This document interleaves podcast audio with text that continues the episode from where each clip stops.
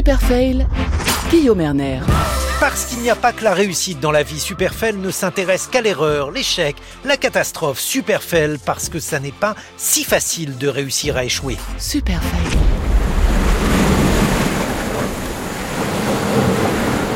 C'est le tableau que tous ont en mémoire lorsque l'on évoque un naufrage, La Méduse par Géricault, un tableau célèbre, mais un naufrage finalement bien méconnu pour cette dernière de Superfell. Le voici évoqué par l'historien Jacques-Olivier Boudon, qui a notamment publié Les naufragés de la Méduse aux éditions Belin. Le 2 juillet 1816, à 3 heures du soir, la frégate La Méduse, qui allait porter au Sénégal le gouverneur nommé par le roi, a fait naufrage à 20 lieues du Cap Blanc. Journal des débats, 1816. Les circonstances de ce désastre sont inouïes dans les fastes de notre marine. Le détail en a été rapporté par la corvette L'Écho, qui a recueilli 15 hommes naufragés. Ces malheureux ont été pendant 13 jours sur un radeau à 15 lieues en vue de la côte, ayant de l'eau jusqu'aux cuisses, sans pouvoir faire un mouvement ni en avant ni en arrière.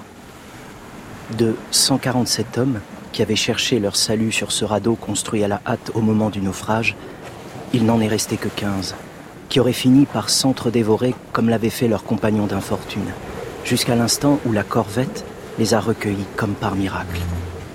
Et tout d'abord, on écoute Jacques-Olivier Boudon nous raconter le naufrage d'une frégate nommée Méduse qui devait rejoindre le Sénégal en 1816. La Méduse est une frégate, en effet, qui est toute jeune, euh, elle a 5 ans, quand euh, elle prend la mer depuis l'île d'Aix euh, en direction du Sénégal avec à bord 400 euh, personnes, dont à peu près 150 membres d'équipage. Le reste, ce sont des soldats qui vont aller occuper le, le territoire, quelques civils également. Donc ils partent en juin avec trois autres navires qui les accompagnent et la Méduse euh, va se retrouver euh, dans une très mauvaise position. Elle est commandée par un commandant qui est le commandant du roi de Chaumaret, qui n'a pas navigué depuis euh, avant la Révolution. Donc ça fait 25 ans qu'il n'a pas pris la mer. Et donc il va se montrer incompétent et il va se jeter, il va jeter son navire dans le banc d'Arguin, qui est un banc au large de la Mauritanie, qui est connu, mais il l'a mal estimé son emplacement. Et c'est ainsi que le 2 juillet 1816, la frégate va s'échouer sur ce banc. Le navire, la frégate, ainsi que les, navires qui l'accompagnent, euh, étaient censés rester ensemble. Déjà, deux seulement euh, ont pris la tête, dont la frégate euh, La Méduse, avec des consignes qui étaient très strictes de la part du, du ministère. C'est de une fois qu'on avait franchi un cap qui s'appelle le cap Blanc, donc au nord de, la Mauritanie. Il fallait prendre la direction du sud-ouest pour s'écarter le plus possible de la côte et au bout de 12 heures seulement revenir vers la côte et donc se diriger vers Saint-Louis euh, du Sénégal. Le capitaine s'est trompé dans ses estimations. Il a cru avoir franchi le cap Blanc à un moment donné de, la soirée, et en fait, ça n'était pas le bon, le bon cap. Donc, il a fait la manœuvre qui était indiquée, mais il est revenu trop tôt sur les côtes et c'est ainsi qu'il a, euh, il a planté le, le, navire dans ce banc de sable. Croyant d'ailleurs être euh, dans des hauts fonds, euh, il a renoncé à, sonder le, le, fond pour voir si les sondages avaient été effectués. Il se serait aperçu que l'échouage était proche. Donc euh, tout ça se passe en moins de 24 heures, euh, euh, puisque le, navire prend la, direction de l'ouest vers 20 heures le 4 juillet et il s'échoue le, 5 à, à 3 heures de l'après-midi. Les 400 passagers vont devoir évacuer le navire et c'est là que les choses se compliquent. Alors tout le monde est euh, en vie le 2 juillet. Euh, trois jours plus tard, la frégate commence à s'enfoncer dans la mer et donc la décision est prise par le commandant d'évacuer, de faire évacuer euh, la, la, frégate. la plupart des passagers et des marins vont embarquer sur des canaux il y a plusieurs euh, grands canaux, le canot du commandant, le canot qui est emprunté par le gouverneur du Sénégal, et puis euh, d'autres embarcations. Mais c'est insuffisant pour placer les 400 membres de l'équipage et autres. Et donc, on a construit depuis les débuts du naufrage, on a construit un radeau qui à l'origine était censé abriter les provisions, parce qu'on avait compris qu'il faudrait sans doute évacuer le, navire. Et puis finalement, on va placer sur ce radeau 150 personnes, essentiellement des soldats euh, du bataillon du Sénégal et quelques marins, quelques personnalités aussi, euh, dont euh, les deux témoins qui raconteront l'histoire et qui font qu'on sait par comment les choses se sont passées, l'officier de santé Savini et l'ingénieur Coréard, qui sont les, donc les deux auteurs du récit qui sera publié par la suite. Qu'advient-il alors de ces canaux de sauvetage et de ce radeau? Alors les canaux de sauvetage vont arriver sur la côte. Euh, les deux principaux, celui du commandant et celui du gouverneur, arrivent 48 heures après à, Saint-Louis du Sénégal. Les autres, qui sont en beaucoup moins bon état, euh, vont débarquer leurs euh, passagers en Mauritanie et donc ces, passagers vont faire la route, c'est-à-dire plusieurs centaines de kilomètres entre la Mauritanie et le Sénégal, dans des conditions d'ailleurs très difficiles également. Il y a eu des morts dans cette traversée du désert mais la plupart s'en sont sortis. En revanche, euh, sur le canot, parmi les 150 qui ont pris place, très vite euh, les, conflits vont, dégénérer, des combats ont lieu entre ce que j'appelle euh, les, officiers, enfin le groupe des officiers qui a pris place au centre du radeau, et les soldats qui sont à la périphérie et qui se battent pour pouvoir avoir accès au vin qui est dans les barriques et au peu de nourriture que l'on a pu embarquer, car très vite, euh, les hommes qui sont sur le radeau manquent de provisions et donc vont euh, s'entre-dévorer euh, très rapidement, pratiquement 48 heures après l'embarquement sur le radeau, ce qui est très court euh, en, termes de, temps, puisqu'on sait qu'on peut résister à la fin plusieurs jours, mais il y a la chaleur, il y a l'angoisse, etc. Tout ça fait qu'ils se mettent à, à consommer de la chair humaine. Ce radeau devient un enfer pour les quelques 150 survivants à bord. On écoute l'historien Jacques-Olivier Boudon.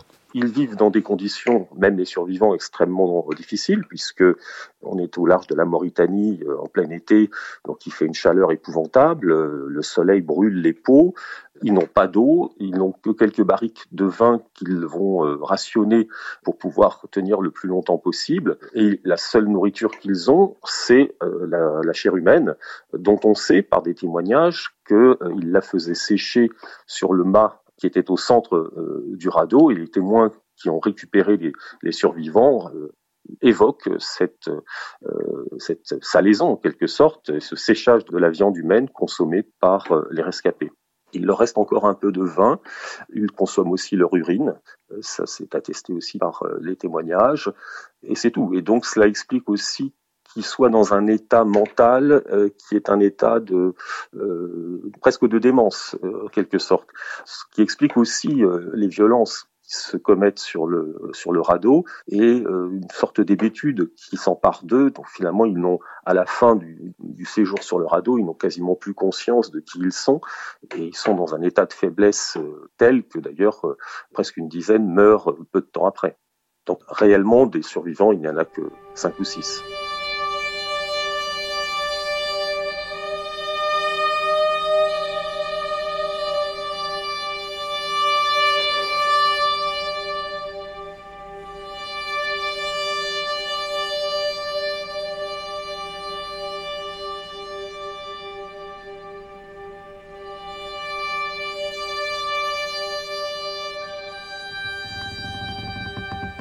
Ceux que la mort avait épargnés se précipitèrent avidement sur les cadavres dont le radeau était couvert.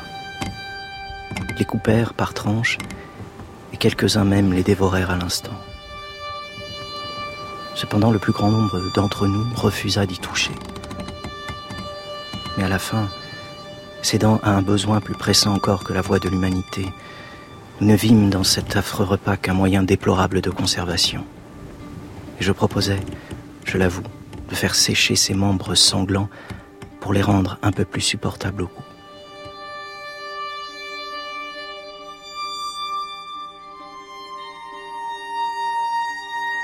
Lorsque les 15 survivants du radeau finissent par rejoindre la terre ferme, le récit de leur tragédie va avoir un immense écho dans la presse, provoquant une controverse dans la France tout entière. D'abord, il y a une crise politique qui va suivre l'annonce du naufrage, parce que le naufrage, au-delà du cannibalisme, qui finalement n'est pas forcément le, point le plus, important, euh, on s'aperçoit que euh, le ministre de la Marine a commis une erreur en nommant ce commandant à la tête de la Méduse, comme il a d'ailleurs nommer d'autres officiers sans expérience à la tête d'autres navires. Et donc, euh, il y a une véritable crise politique qui se déploie euh, à l'automne 1816.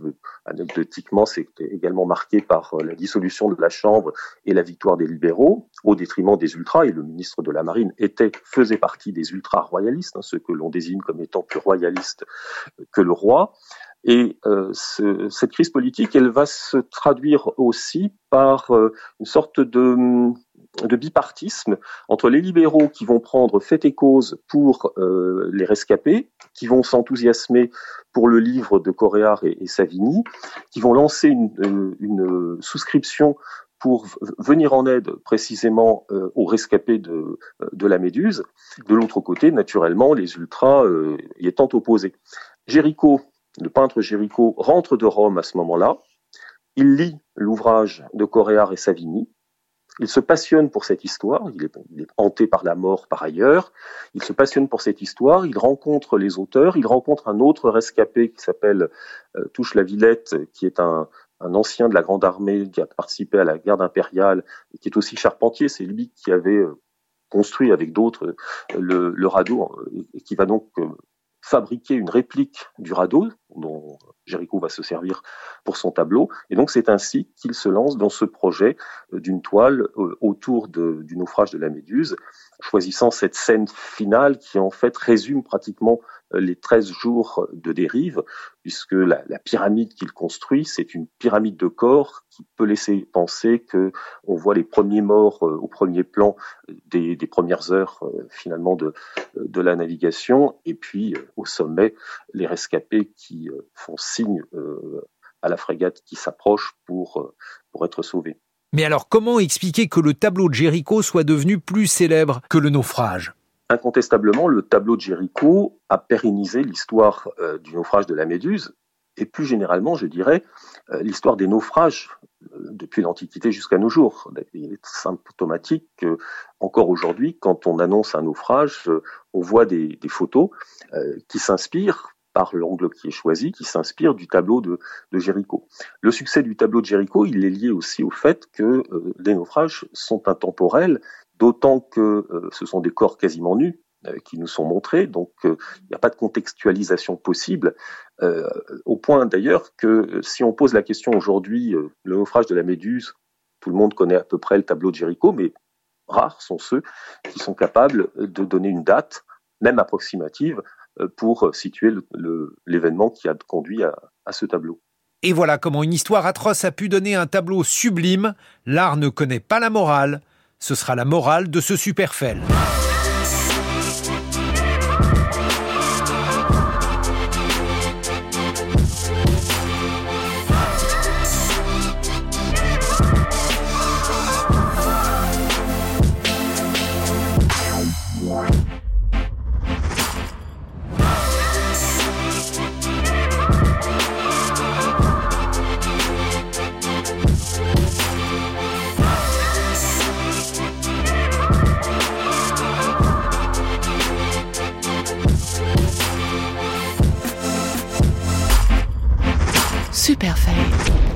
Cette dernière de Superfell, je voulais remercier de tout mon cœur mes camarades qui ont tout fait pour que réussisse cette émission sur l'échec. Je veux parler de Juliette Deveau, Vivien Demeyer, Félicie Faugère et Portis-Guérin.